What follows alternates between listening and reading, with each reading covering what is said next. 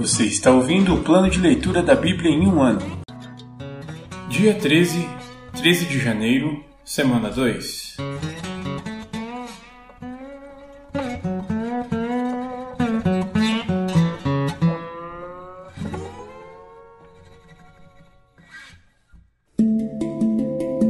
Novo Testamento Livro de Lucas, capítulo 11, versículos do 29 ao 54. O sinal de Jonas. Enquanto a multidão se apertava contra Jesus, ele disse: Esta geração perversa insiste que eu lhe mostre um sinal, mas o único sinal que lhes darei será o de Jonas. O que aconteceu com ele foi um sinal para o povo de Nínive. O que acontecer com o filho do homem será um sinal para esta geração. A rainha de Sabá se levantará contra esta geração no dia do juízo e a condenará, pois veio de uma terra distante para ouvir a sabedoria de Salomão. E vocês têm à sua frente alguém maior que Salomão. Os habitantes de Nínive também se levantarão contra esta geração no dia do juízo e a condenarão, pois eles se arrependeram de seus pecados quando ouviram a mensagem anunciada por Jonas. E vocês têm à sua frente alguém maior que Jonas. Receber a luz. Não faz sentido acender uma lâmpada e depois escondê-la ou colocá-la sob um cesto. Pelo contrário, ela é colocada num pedestal de onde sua luz é vista por todos que entram na casa. Seus olhos são como uma lâmpada que ilumina todo o corpo. Quando os olhos são bons, todo o corpo se enche de luz, mas quando são maus, o corpo se enche de escuridão. Portanto, tomem cuidado para que sua luz não seja, na verdade, escuridão. Se estiverem cheios de luz, sem nenhum canto escuro, sua vida inteira será radiante como se uma lamparina os estivesse iluminando. Jesus critica os líderes religiosos. Quando Jesus terminou de falar, um dos fariseus o convidou para comer em sua casa. Ele foi e tomou lugar à mesa. Seu anfitrião ficou surpreso por ele não realizar primeiro a cerimônia de lavar as mãos, como era costume entre os judeus. Então o Senhor lhe disse: Vocês, fariseus, tenham cuidado de limpar o exterior do copo e do prato, mas estão sujos por dentro cheios de ganância e perversidade. Tolos! Acaso Deus não fez tanto o interior como o exterior?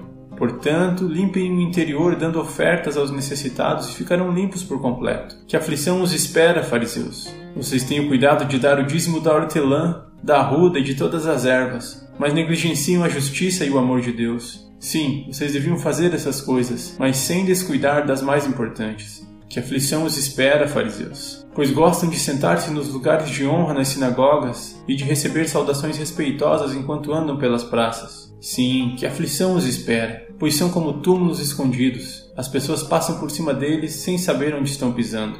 Então um especialista da lei disse: Mestre, o Senhor insultou também a nós com o que acabou de dizer. Jesus respondeu: Sim, que aflição também os espera, especialistas da lei pois oprimem as pessoas com exigências insuportáveis e não movem um dedo sequer para aliviar seus fardos. Que aflição os espera, pois constroem monumentos para os profetas que seus próprios antepassados assassinaram.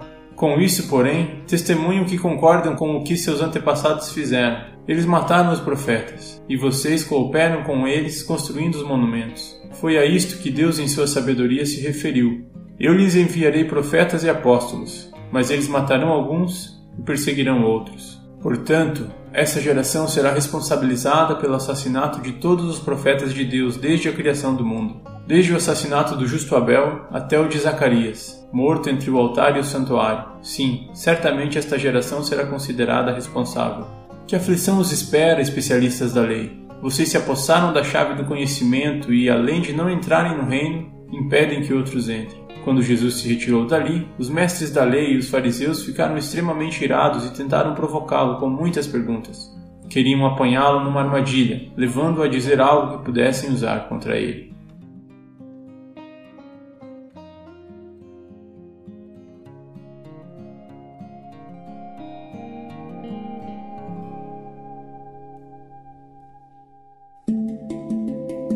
Antigo Testamento Pentateuco ou Torá.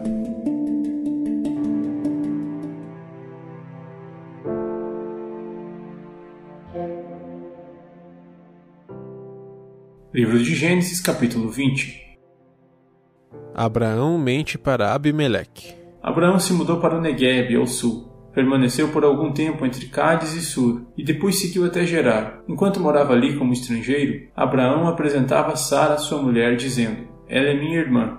Por isso, o rei Abimeleque de Gerar mandou buscar Sara para seu palácio. Naquela noite, Deus apareceu a Abimeleque num sonho e lhe disse: Você vai morrer. A mulher que tomou já é casada. Abimeleque, porém, ainda não havia dormido com ela. Assim disse: Senhor, castigarás uma nação inocente? Não foi Abraão quem me disse: Ela é minha irmã? E ela própria afirmou: Sim, ele é meu irmão. Agi com total inocência. Minhas mãos estão limpas. No sonho, Deus respondeu: Sim, eu sei que você é inocente. Por isso o impedi de pecar e não deixei que a tocasse. Agora, devolva a mulher ao marido dela, e ele orará por você, pois é profeta. Então você viverá. Mas se não a devolver, esteja certo de que você e todo o seu povo morrerão. Na manhã seguinte, Abimeleque se levantou cedo e, sem demora, reuniu todos os seus servos. Quando contou o que havia acontecido, seus homens se encheram de medo.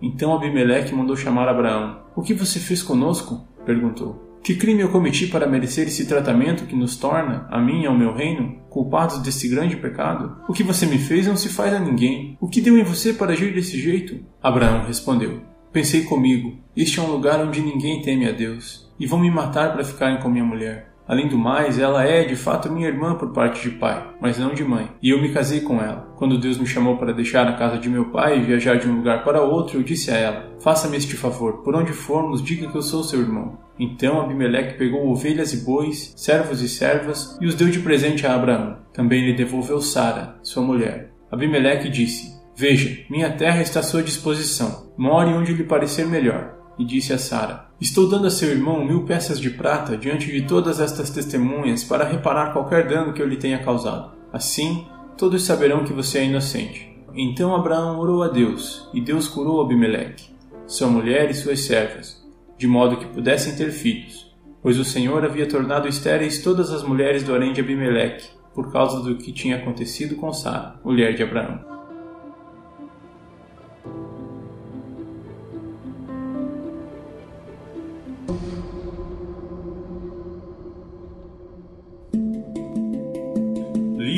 Poéticos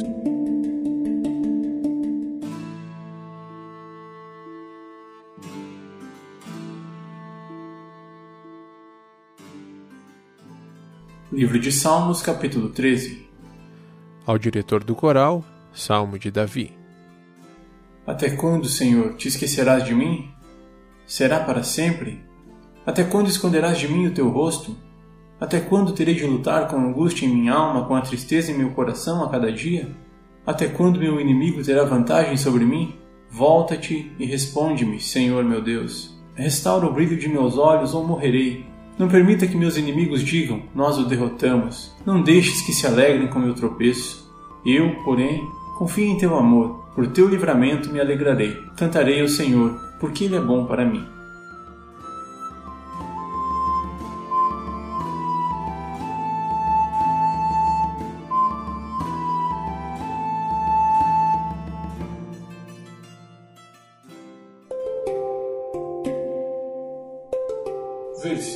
Da semana.